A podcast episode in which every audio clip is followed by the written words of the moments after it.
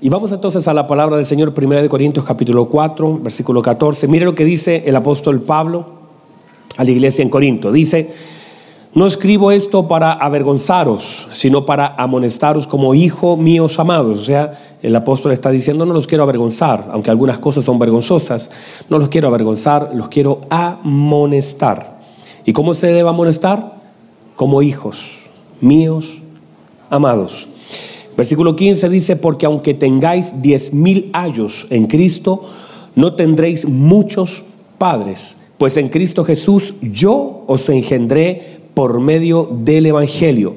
Por tanto, os ruego que me imitéis. ¿No? Ese es un desafío. El apóstol Pablo está diciendo, tienen que imitarme, es un desafío. Por esto mismo os he enviado a Timoteo, que es mi hijo amado y fiel en el Señor, el cual os recordará, ¿qué cosa? Mi proceder en Cristo, de la manera que enseño en todas partes y en todas las iglesias. Toma asiento, por favor.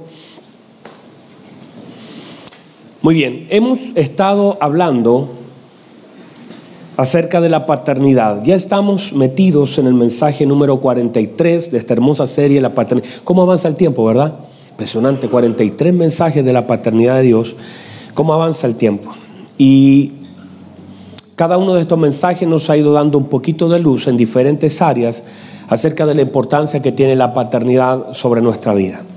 Durante la mañana voy a tomar dos conceptos que hablamos en la mañana de la importancia de lo que es la paternidad. Entender que en la paternidad está el depósito de Dios para nosotros. En la medida que nosotros, atiéndame por favor, en la medida que nosotros atendamos en la importancia que tiene la paternidad sobre nuestra vida, cuando el Señor dice, honra a tu padre y a tu madre para que te vaya bien y sean tus días alargados sobre la tierra, ese, ese concepto de honra a nuestros padres naturales debe también darnos luz de la importancia de la honra a nuestro Padre Celestial. Si nuestros padres naturales tienen algo que darnos, de que, darnos a nosotros por medio de la honra, la pregunta es, ¿qué podemos recibir de Dios si lo honramos?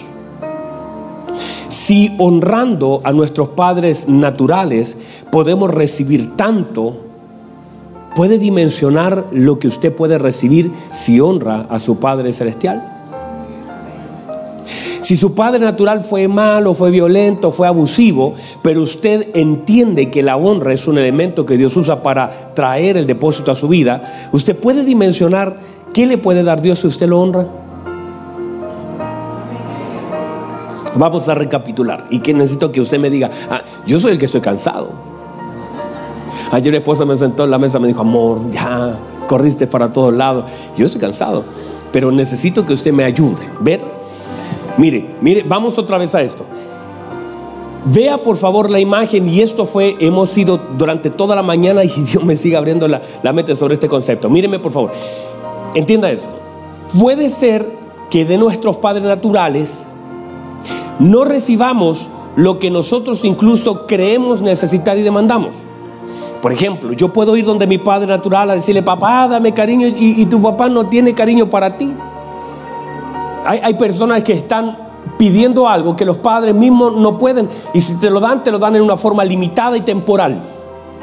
Hay padres con los que se hablan y usted le dice, papá, mire, usted no me ha escuchado, no me ha cuidado, no me, no me ha ayudado. Y el, y el, papá por, eh, en los próximos 15 minutos te pide perdón, te dice, sí, hijo, la verdad, yo me he portado mal y al otro día se olvidó el rollo. Y usted tiene que ir otra vez a golpear la puerta del corazón de su padre porque usted necesita lo que ese padre tiene. Y a veces consciente o inconsciente, a veces sin darnos cuenta queremos recibir porque sabemos que él tiene algo. Y hay, míreme por favor, yo no sé si usted entiende. Hay personas buscando a sus padres naturales de una forma desesperada. No lo conoció, no vivió con ellos, pero tiene una necesidad interna que sabe de alguna forma, aunque mire, incluso niños, míreme por favor, niños huérfanos no es solamente una conexión así, porque cuando se le dice a ellos, usted no es hijo de nosotros, nosotros lo adoptamos de un orfanato, y el niño por alguna cosa siempre sintió una necesidad, y ahora aunque recibió todo el amor de un padre, que fue un padre, que lo cuidó, que lo crió, que lo levantó, que lo ayudó, lo motivó, lo amó, porque ese padre adoptivo lo amó mucho más incluso de lo que hubiese amado el padre natural, porque él lo eligió, él lo cuidó, se meró, él le dio todo por, por causa de ese amor que está preparado para recibir un hijo. Es más, para que alguien pueda adoptar un hijo, se hacen pruebas psicológicas, pruebas económicas, pruebas sociales, te ponen una traba gigante y todo eso, eso no lo hacen con un padre natural, pero un padre adoptivo, mire, es tan difícil adoptar un hijo y le pone muchas trabas y al final el gobierno define que es apto para recibir un hijo, él ya está preparado, tiene amor, lucha por tener un hijo, cuando lo tiene ahora, entonces le da todo ese amor contenido en un hijo, eso usted lo entiende, ¿verdad? tremenda explicación que le di, hermano se hace todo un esfuerzo por tener un hijo y a veces hay personas, hay familias que le dicen no, por alguna razón no. Pero ese esfuerzo que se hace de parte de un padre y una madre que quizás no pueden tener hijitos o ya tienen y quieren tener otro, dicen eh, y, se hace todo un estudio para determinar si usted puede, pero ellos ya tienen amor, ellos ya quieren tenerlo, ellos se esfuerzan, ellos preparan, se hace un estudio y se determina que sí.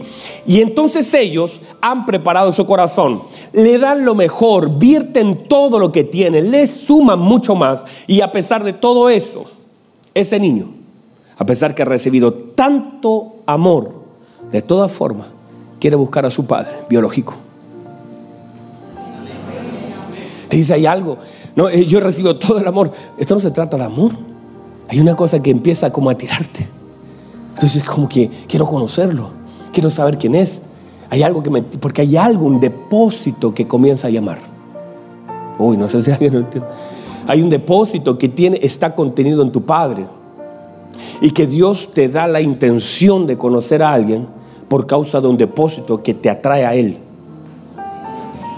Y luego lo conoces y conoces que es alguien, es un borracho, es un drogadicto, es alguien que le pega a tu mamá, que tú dices con razón, mi mamá se alejó de este tipo, ese tipo es malo y todo, pero aunque sea malo, aunque no tenga, tú digas, este no tiene nada. Mis padres adoptivos me dieron mucho, me dieron una casa, un auto, me trataron bien, me pagaron mis estudios. Y ese hombre que conociste, que es tu padre, es un borracho, es una persona que está enferma, lo viste, es una, está en silla de ruedas, como sea, no, aparentemente no tiene nada que entregarte. Y tú lo miras y dices, no estudió, no tiene.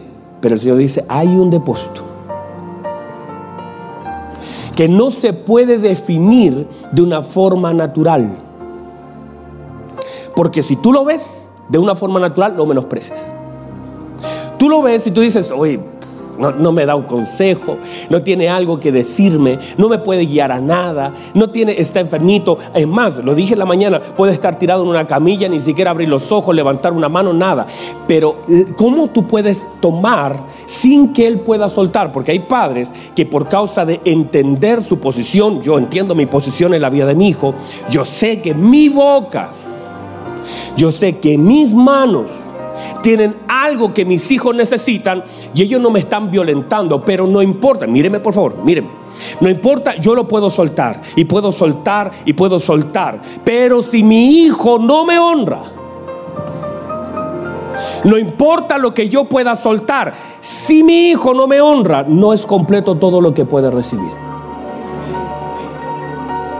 Wow, hermanos, esto es fuerte. Porque yo como padre quiero vertirle todo. Pero Dios dice, no puedes, hay un hay cosas que yo voy a soltar. Hay bendiciones, hay todo. Usted quiere darle todo a su hijo. Pero si el hijo no honra al padre, no importa todo lo que el padre quiera darle, él le puede dejar autos, casa, puede decir, te bendigo en el nombre. Yo puedo a mi hijo, todos los días pongo la mano sobre mi hijo, Padre, bendice a mi hijo, Padre, aquí está. Y yo puedo tener toda la intención de darle todo a mi hijo, pero si mi hijo no me honra, Dios no podrá depositar todo lo que Dios mismo puso en mí en favor de mi hijo.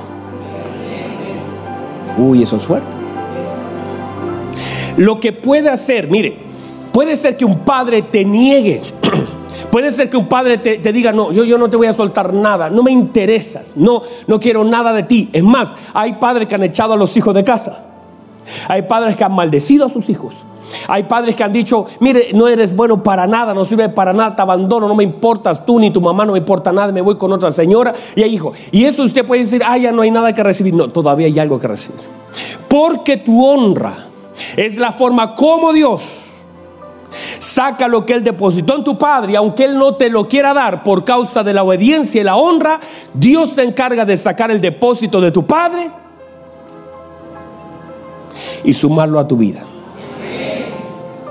Aunque tu padre, tu padre aunque diga, no, yo no te voy a dar nada, de mí no vas a recibir un peso, yo, yo no quiero saber nada. Pero cuando tú honras a tu padre, tu padre no puede retener lo que Dios ha depositado en él. Wow, hermano. No sé si alguien me entiende.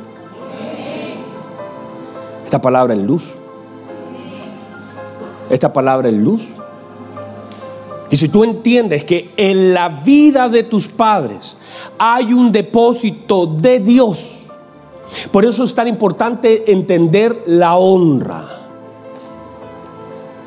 Usted me está mirando raro. Es tan importante entender la honra. Porque cuando tú entiendes la honra, lo hablamos. Delantito, escúchelo, el de la mañana, los dos de la mañana, escúchelo. Eh, eh, hablé, José. José era, la Biblia dice, padre de Faraón. Cuando la palabra dice padre, inmediatamente lo posiciona. No importa lo que tengas, no importa. Padre pone posición. Eso es algo espiritual, porque las cosas estamos hablando en una dinámica espiritual, porque si lo vemos de forma natural no hay nada que recibir. Mire, si usted entiende la dimensión de lo espiritual, por eso Jacob fue capaz de disfrazarse, ponerse, cocinar, porque entendía un concepto espiritual. El padre estaba ciego. Mire, mire, mire por favor. El padre amaba a su hermano a Esaú. El padre no amaba a Jacob. El padre, aunque había oído lo que había dicho Dios, amaba amaba tanto a Esaú porque le alimentaba la guatita, el vientre, le traía comida, cazaba para él, que entonces el padre amaba. Pero Jacob sabía que este tema era algo espiritual y fue capaz de disfrazarse. La mamá también le dijo, tienes que ponerte pelo de, de cabra, ponte pelo por donde tenga, en los brazos, porque tienes que cambiar la voz, tienes que cocinar, llega con un plato. Es tan importante que entendamos las dimensiones espirituales de la bendición, porque este hombre fue capaz de disfrazarse porque sabía que ese viejito que estaba casi muriendo, que estaba sordo, que estaba ciego, tenía algo en él que él necesitaba. Y que si él podía recibir de su boca algo, eso iba a cambiar. Lo mismo José. José, la Biblia dice, fue hecho padre de Faraón, padre autoridad. No importa quién era Faraón. Cuando la Biblia dice que Dios le hizo padre, pone en orden todas las cosas. Tú eres el gobernador, pero Dios puso a José de padre. Por lo tanto, la autoridad en Egipto era José. Cuando ya se define que José es padre, se define todo, no importa lo que tenga Faraón, no importa la influencia de Faraón, no importa. El orden es, José es padre. Y mire, y José siendo padre, ahora viene con sus hijos. José no tuvo acceso a la bendición de, de, Isaac, de, de Jacob, no tuvo acceso. Pero él entiende, él es millonario. Míreme por favor, José es millonario. Pero sabe que Faraón, ni Egipto, ni él puede darle lo que Jacob tiene para sus hijos. Por lo tanto, va con sus hijos y le dice, Padre, bendice a mis hijos. ¿Por qué va a buscar a un viejito que no tiene mucho recurso, que está medio viejito, ya medio acabadito, pero sabe que en la vida de ese hombre hay un depósito de Dios que no lo tiene Faraón, que no lo tiene todo Egipto, pero que lo contiene un Padre? No sé si puede recibir eso. Entonces, entender los depósitos que hay en la vida de nuestros padres. Ahora, claro, todo esto solamente se activa con qué? Con la honra. Posicionar en el lugar correcto. Por eso la gente, una de las, de las cosas que el mismo diablo ha tratado es poner enemistad. Por eso la Biblia dice, vendrá Elías y hará que se vuelva el corazón. Porque la bendición de los hijos radica en los padres. Y si los hijos aprenden a honrar, aún así los padres aparentemente no tuvieran nada que dar, tienen todo. El único mandamiento con promesa, dijo el Señor. Honra. Porque cuando tú honras, cuando tú aprendes a honrar a tu Padre natural, por un mandamiento vas a aprender a honrar a tu Padre celestial, el que sí tiene. Si tu Padre natural tiene un depósito, pregúntate qué depósito contiene tu Padre celestial y que cuando lo honras recibes todo. Entonces, todos estos depósitos, y, y, por eso qué importante es comenzar a aprender acerca de la paternidad. Porque muchas veces por no honrar y por menospreciar y por no considerar y por no tener códigos, por eso es importante la formación, la instrucción. Yo, yo entiendo que estoy en un tiempo de instrucción. Durante la mañana fue instrucción, segundo mensaje instrucción. Y todo lo que he predicado hoy día ha sido instruir. Y en la medida que usted sea instruido, en la palabra del Señor. Esta palabra será una luz para usted. Esta luz le mostrará área de su vida. Entenderá los conceptos claros. Y yo he ido aprendiendo, y sabe hermano, cosas que le estoy hablando para mí también son nuevas. Yo no, estuve las, hace dos semanas pensando en esto. El Espíritu Santo ha comenzado a guiarme para entender, porque hay algo que Dios quiere darme, pero solamente se va a activar de la forma en como Dios dice. La única manera de activar la llave es a través de esto. Si no la activas así, no lo vas a recibir. Y muchas veces nosotros hemos perdido. Ahora, escuche por favor el mensaje de la mañana, se lo recomiendo. Porque habla de cómo hemos deshonrado a nuestros padres y producto de eso no hemos recibido nada. ¿Cómo debemos perdonar? Por eso cuando yo hago matrimonios, ¿qué hago yo? ¿Y qué hemos enseñado? Le decimos a la gente, vaya, usted se casó recién. ¿Alguien se ha casado recién? Un poquitito. ¿Alguien se ha Matías, ahí hay un, un, matrimonio reciéncito, ¿verdad? Con Avita se casaron hace un tiempo que le dije a Matías, estamos en la ceremonia, los que han ido a la ceremonia saben, le digo, vayan y despídanse de sus padres. Número dos, pídanle perdón a sus padres y reciban el perdón de ellos. Número tres, agradezcan a sus padres. Pero número cuatro, vayan a buscar la bendición que sus padres suelten bendición sobre su vida. No se vayan con las manos vacías de casa, reciban de esa bendición que sus padres tienen en su boca. Ahora, si tu padre te la niega, no importa, Dios te la asigna por la honra. Si tu padre no es capaz de entender, porque dice, ah, mi papá nunca ha ido a la iglesia, nunca ha cantado un coro, nunca, nunca ha cantado una alabanza, nunca se entregó al Señor, no importa. Todavía hay, una, hay un contenido de, de gracia que solamente se activa con tu honra. Aunque Él te la niegue, tú lo puedes recibir. Ahora, un padre intenta, mírenme, están acá todavía. No quiero que perdamos el ambiente porque Cotetito me dijo antes, pastor, abajo está hermoso ese ambiente del Señor. No quiero perderlo. Pero míreme por favor, una de las cosas que se activa en la vida del padre o un hijo es la convicción. Un padre tiene que comenzar a llenar de convicción la vida de sus hijos. Y un hijo cargado de convicciones y esa es la tarea de nosotros como padres. Con mi esposo estamos tratando de alinearnos a eso, a nuestros hijos. Porque a veces nosotros, mire, le tenemos miedo a la adolescencia. Le decimos, ay, santo Dios, viene la adolescencia. Y la gente comienza a temblar, uy, la adolescencia. Y la gente dice, ay, viene la adolescencia. Hermano, la adolescencia sin Cristo es terrible, pero con Cristo es un arma. Porque usted ve en la escritura, a Jesús a los 12 años era pre. ¿Verdad que era preadolescente? A los 12 años. Un preadolescente fue al templo. Y un preadolescente con las cosas claras hablaba con los sabios. Un preadolescente ya tenía entendimiento y seguía creciendo en gracia. O sea, la adolescencia ni la pre no es problema para Dios. El problema es la falta de instrucción de los padres sobre la convicción de sus hijos. Pero si tus hijos están con, con convicciones sólidas, no importa lo que les vayan a ofrecer.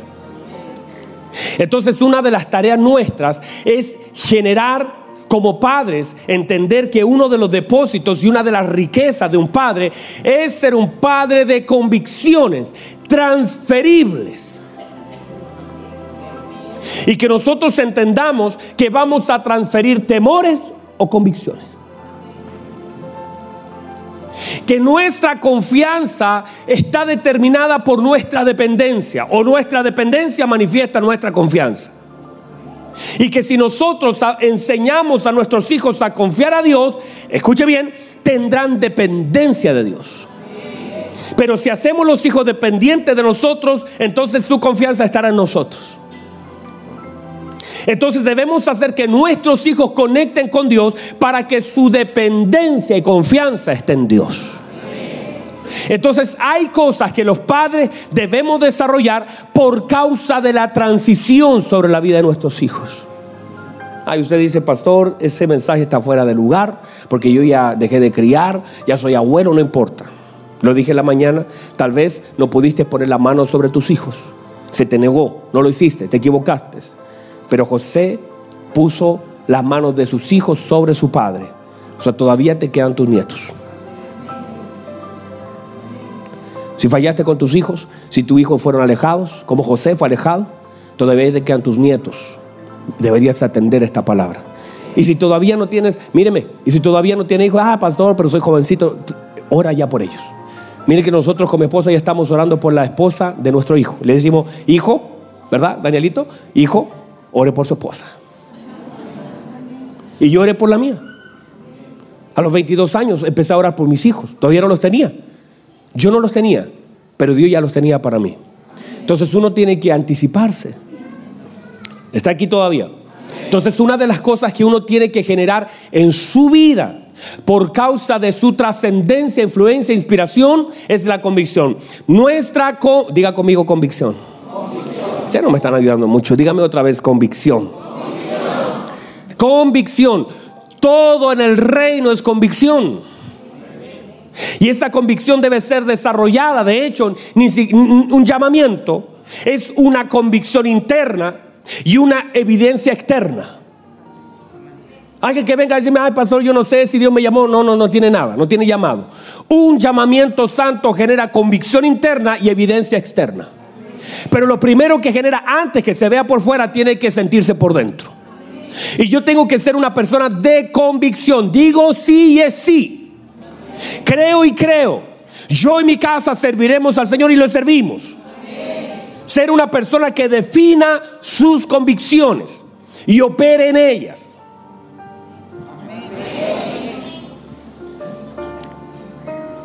Y cuando nosotros entonces operamos en convicciones. Mire que la convicción en una persona es mejor que una campaña evangelística. Se lo vuelvo a decir. La convicción de uno puede tener más impacto en la vida de muchos que una campaña evangelística. Ay, pastor, ya tampoco tanto. Sí, hermano. Pregúntele a Daniel. Daniel, la Biblia dice eso, hoy ayer, ayer lo, lo pensé, lo hablé. Yo decía, mire, mire, mire lo que hicieron los sátrapas. Los sátrapas rodearon a Daniel. Y le empezaron a mirar y dijeron, uy, ¿de dónde lo agarramos a este? Y dijeron, mire, no encontramos ningún defecto en Daniel con qué acusarlo. Es puntual, es responsable, honra, es trabajador. No hallaban de dónde agarrarlo. Igual que a toda la iglesia CFC. Responsables, puntuales. Dicen a las dos y media y están ahí esperando filas tremendas.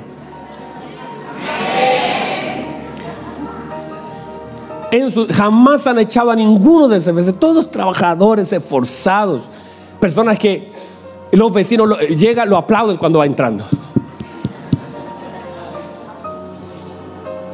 Los profesores tremendos, dicen, mira, ahí llegó uno de ese tremendo. Mírenme, por favor.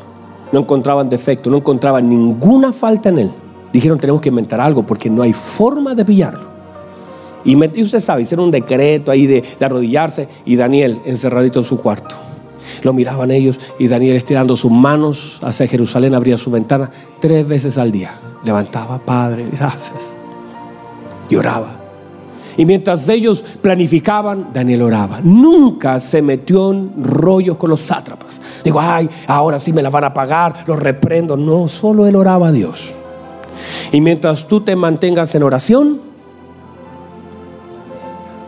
¿qué importa lo que está haciendo el diablo alrededor?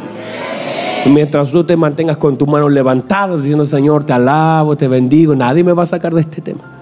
No me voy a desviar, Padre, gracias. No voy a entretenerme con Zambalat y Tobía. Decían, venga, Nehemías, venga, venga a comer, venga a disfrutar, tenemos que hablar. No, no tengo tiempo para eso. Tengo que abrir mis ventanas, orar al Señor. Entender que mientras nos mantengamos en oración constante, con vidas rectas delante del Señor, el diablo, hermano, puede estar alrededor dándole vuelta, se va a marear. Y no va a encontrar forma ni cómo agarrarte. Va, reciba eso, por favor. Y estaban allí y decían, nos vamos a levantar. Y él oraba y oraba. Y dijeron, bueno, la única forma, lo vamos a acusar porque ora. Y la Biblia dice que levantaron un decreto que nadie podía orar a ningún Dios durante tanto tiempo porque... Y lo pillaron orando. Y lo agarraron. Y lo metieron al foso de los leones. Y el rey que lo amaba tanto.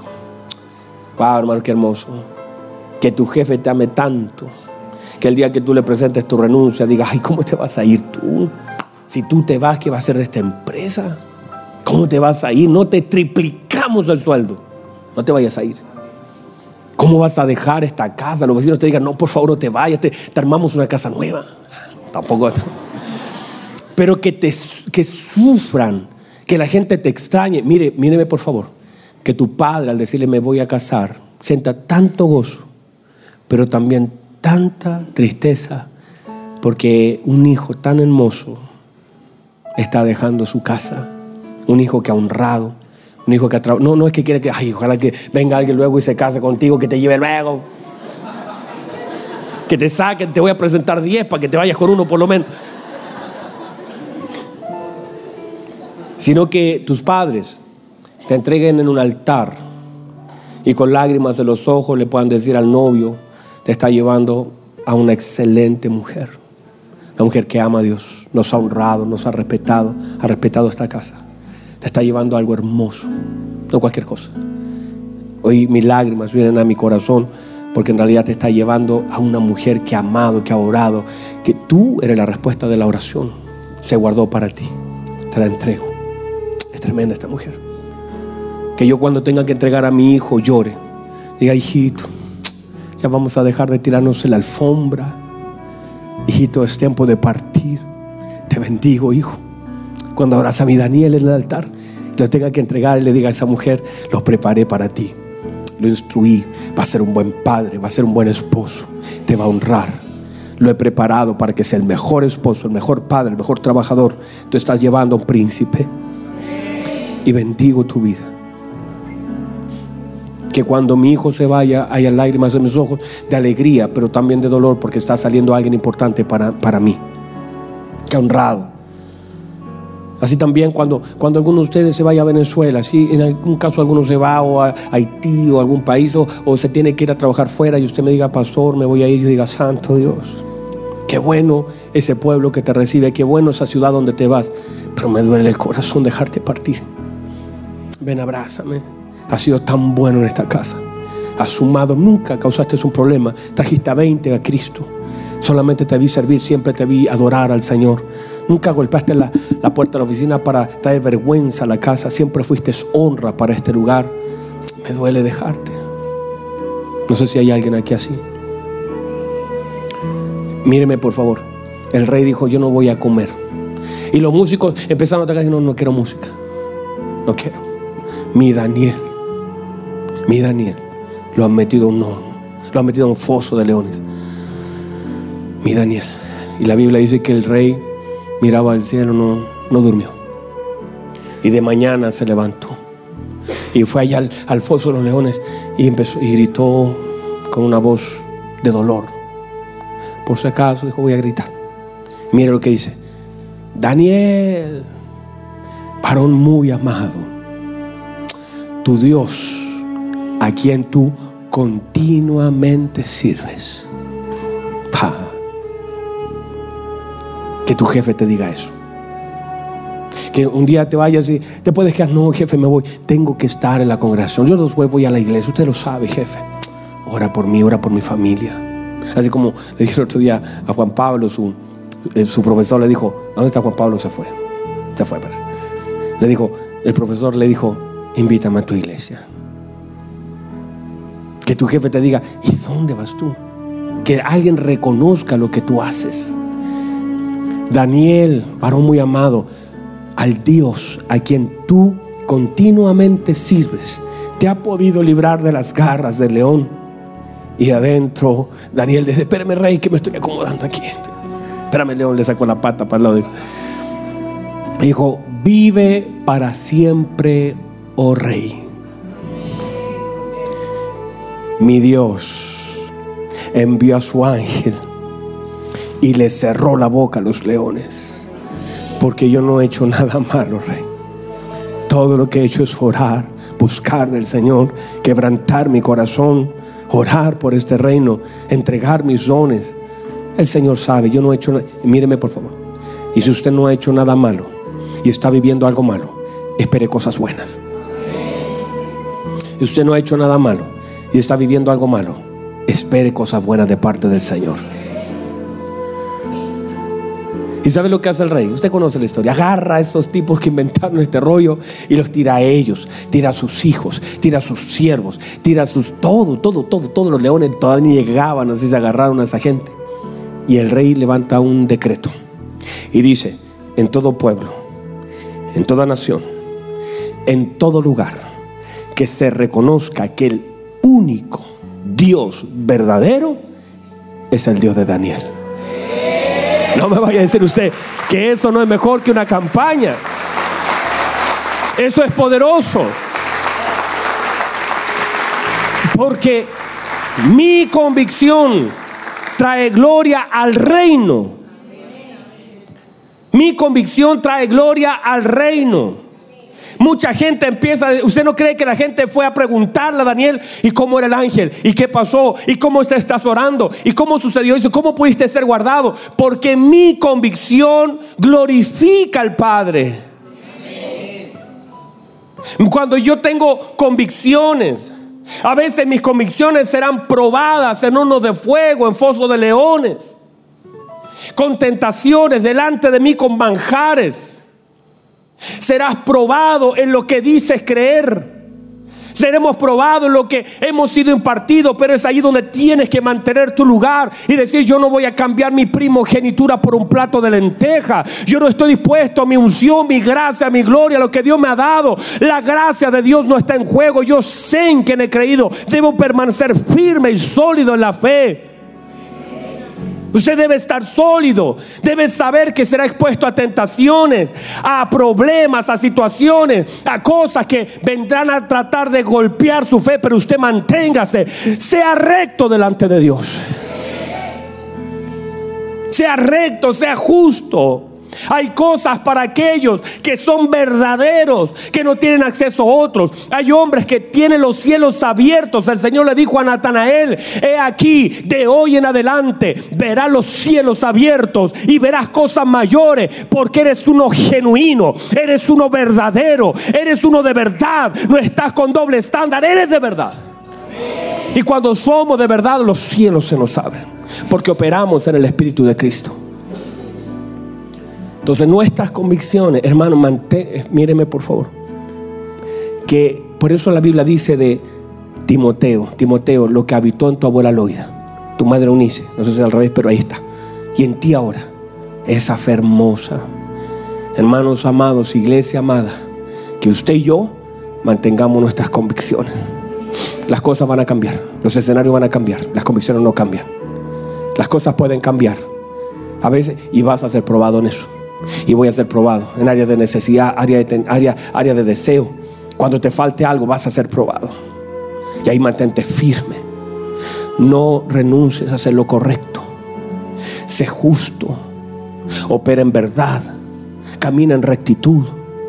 Busca del Señor que el Espíritu Santo te guíe a hacer las cosas correctas a operar de la forma en como el Espíritu Santo quiere que operemos.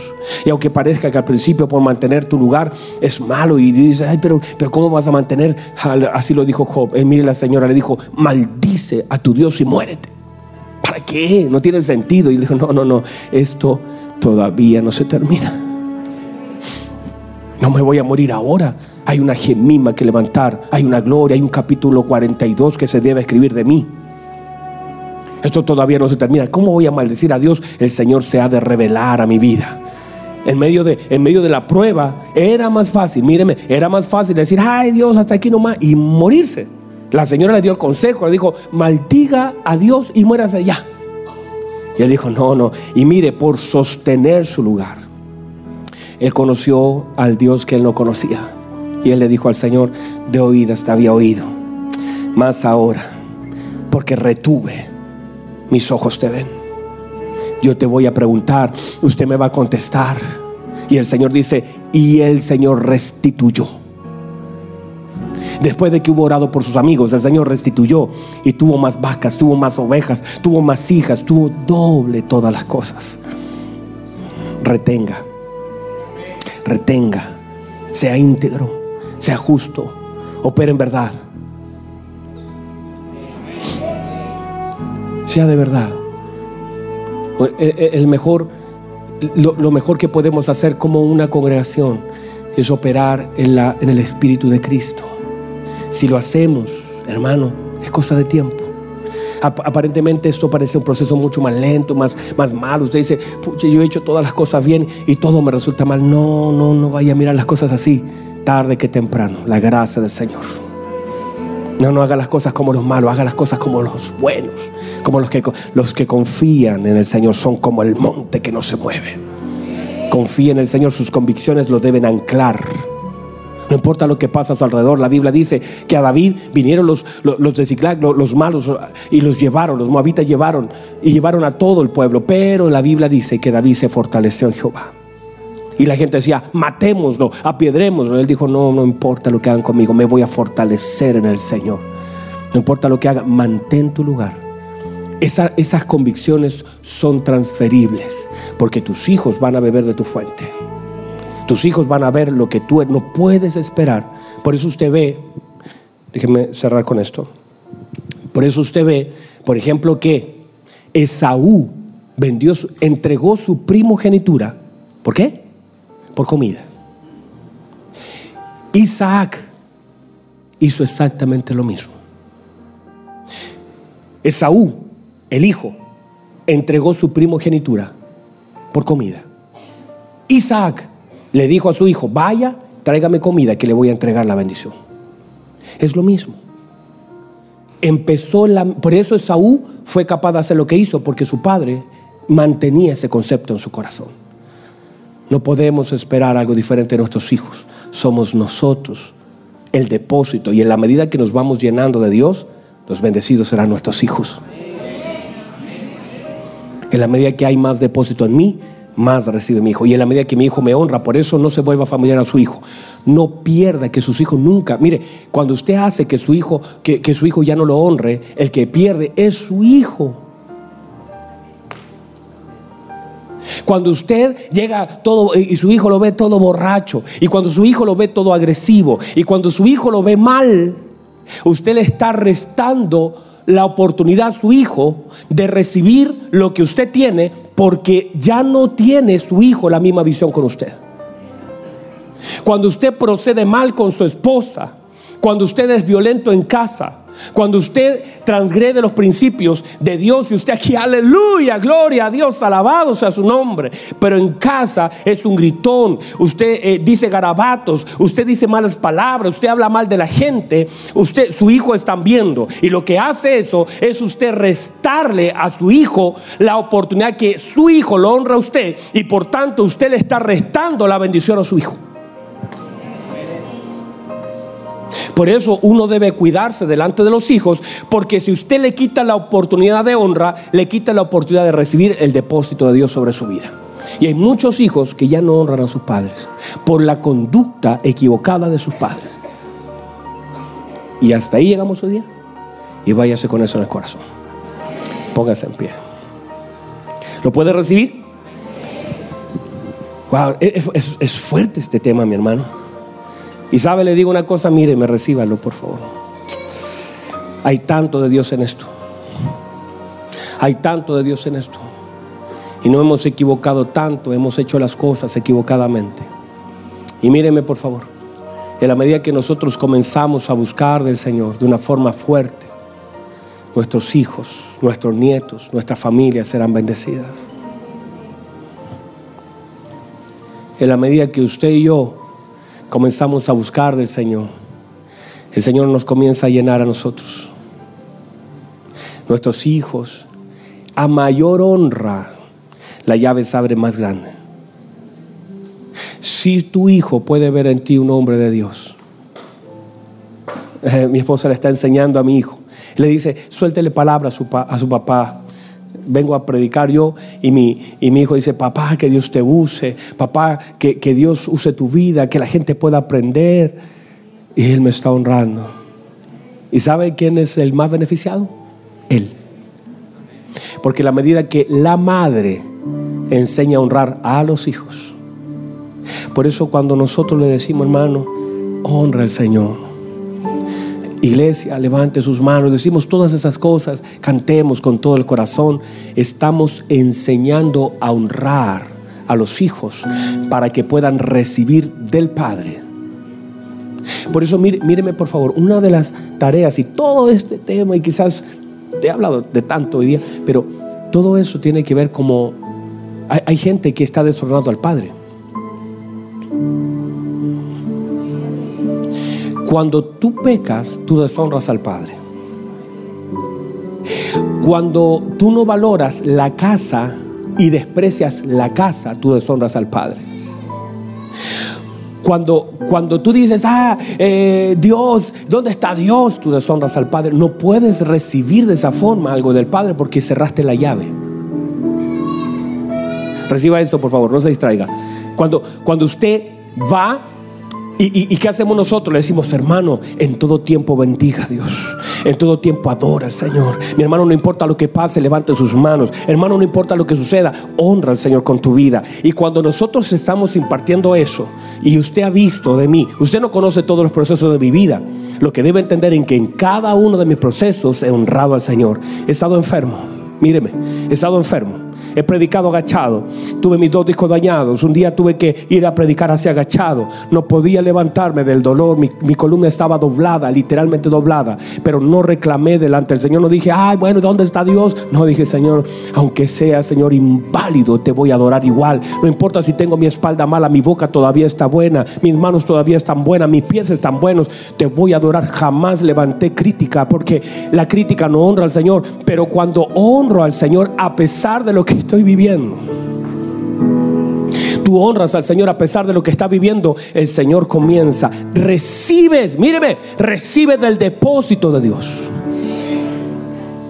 Y cuando tú en medio de la escasez, en medio de las dificultades que son propias de cada vida, empiezas y decides, dices, yo no voy a criticar, yo no voy a deshonrar a mi padre, yo no lo voy a deshonrar delante de la gente, yo no voy a decir a la gente, bueno, estoy más o menos, la cosa está difícil, no, yo voy a honrar, Dios conoce mi necesidad, mi padre sabe de que tengo necesidad y Él es bueno, Él es bueno, es fiel, su fidelidad desde de la eternidad hasta la eternidad, Él no cambia, Él permanece, no voy a deshonrar a mi Padre, voy a adorar a mi Padre. A eso fue lo que hizo el apóstol Pablo en una cárcel. Estaba golpeado, estaba herido, pero decidió honrar al Señor. Comenzó a cantar himno y el Padre abrió, abrió, abrió la llave y la honra fue tanta que esa cárcel se sacudió, que las cadenas de todos, no de ellos, de todos cayeron. A alguien aquí tiene que entender que si honras a Dios, algo se tiene que soltar. Oh, reciba, reciba, reciba. Reciba, reciba, levante sus manos, por favor, levante sus manos. En medio de los procesos, en medio de las cárceles, en medio de eso lo que hizo el Señor, le dijo, díganle a Juan, no me vaya a deshonrar en este momento. Díganle a Juan, los ciegos ven, los paralíticos andan, los muertos resucitan. Díganle que me honre la cárcel no me vaya a deshonrar. No deshonres a Dios en medio de la prueba. Honralo. Honralo con tu puntualidad. Honralo con tu alabanza. Honralo con tu boca. Honralo con tu ofrenda. Honralo con tu adoración. Honralo en los procesos. Y en medio de la enfermedad. Honra al Señor. Honra la llave. Dios la va a abrir. Y la bendición va a caer. El depósito cae por honra.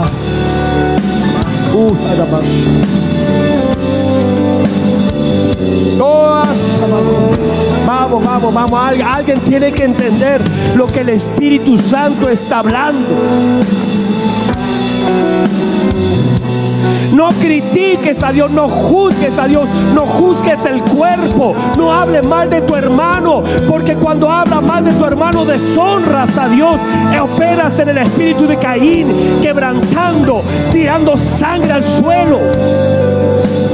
Honra a tu hermano, honra a Dios, la congregación, honra la alabanza, honra la oración, honra a Dios con tu vida. Y esa honra abrirá el depósito que tu Padre tiene. Oh, no sé. Levante sus manos, adora al Señor un minuto. Ay, una hermosa presencia. Eso fue lo que hizo Abacú, dijo. Ah, aunque la higuera no florezca, aunque no hayan frutos, aunque las vacas sean quitadas, no voy a deshonrar a Dios. Yo me gozaré, yo me alegraré en el Dios de mi salvación. Honra al Señor en tus procesos. Él es tu Padre. Levanta tu mano, levanta tu mano, levanta tu mano, dale gloria, dale, levanta tus manos y dale gloria. Dale alabanza en medio de los procesos. Uh. Oh Dios, oh Dios, oh Dios, oh Dios. Oh Dios, oh Dios, oh Dios. Oh Dios, las pruebas vienen a medir convicciones. Era más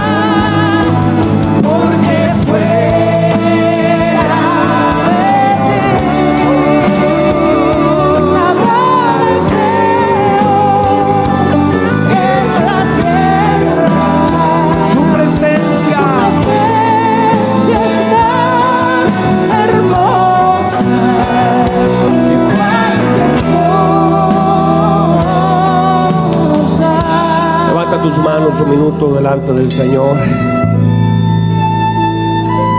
Levanta tus manos.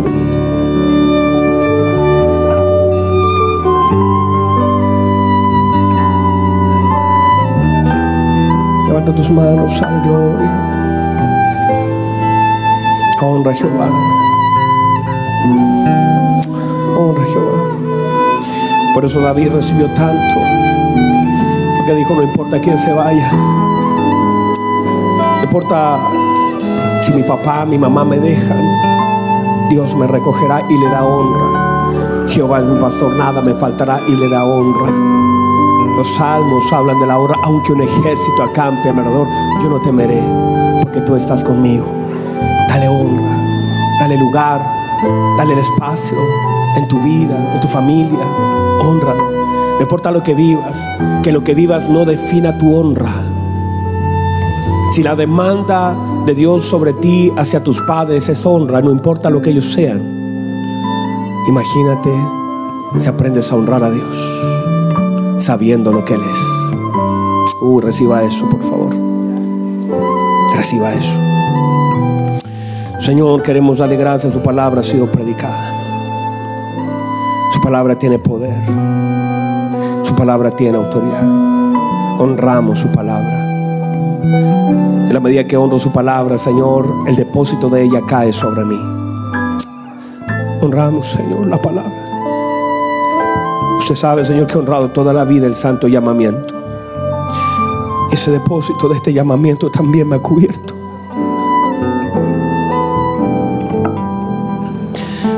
Hoy día entiendo con tanta claridad, Señor, tantas cosas. Honro, Señor, su iglesia. Amo su iglesia, Señor. Yo amo su iglesia. Y nunca la he menospreciado. En diferentes lugares usted me ha, hecho ir a congregaciones de 10, de 20, de 100, de 1000. Y nunca he mirado nada porque amo su iglesia. Y sé que ese amor y esa honra es también lo que he recibido de parte de ella. Señor, enséñenos a través de su palabra amarlo, a honrarlo. Y si este, esta congregación lo honra a usted, usted honrará a esta congregación. Señor, gracias. Levante sus manos, por favor, un minuto más, un minuto más. Señor, gracias. Te honramos, Señor. Señor, perdónanos por deshonrarte en medio de nuestros procesos, por pensar que se olvidó de nosotros, por creer que ya no está, por creer que se olvidó nuestra desconfianza, manifestó nuestra independencia. Pero hoy, Señor, eso ha de cambiar. Esta palabra trajo luz. Yo sé, Señor, que esta palabra trajo luz. Y doy gracias por eso. Que su nombre sea levantado. Que su iglesia sea edificada. En el nombre poderoso de Jesús. Amén. Y amén. Vamos a orar. Vamos, vamos, vamos. Es para el Señor.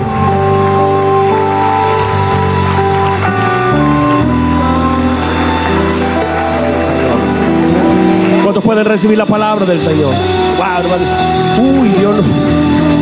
Hoy Hoy día, hermano, Dios hizo algo. Sé quizás no, no todos lo podamos entender. Yo todavía no hay cosas que no entiendo. Pero sé que Dios ha dicho algo en esta iglesia. Muy fuerte. Muy fuerte. ¿La puede recibir? Yo creo que algo ha de cambiar en nosotros. Como congregación. Muy fuerte. Vamos a seguir afirmando esta palabra. Vamos a afirmarla. Aprenda, no llegue tarde. No llegue tarde a adorar a Dios. No le, no le reste adoración a Dios. Gente que dice, no me gusta venir cuando me gusta la palabra. No, no llegue tarde. Honra al Señor.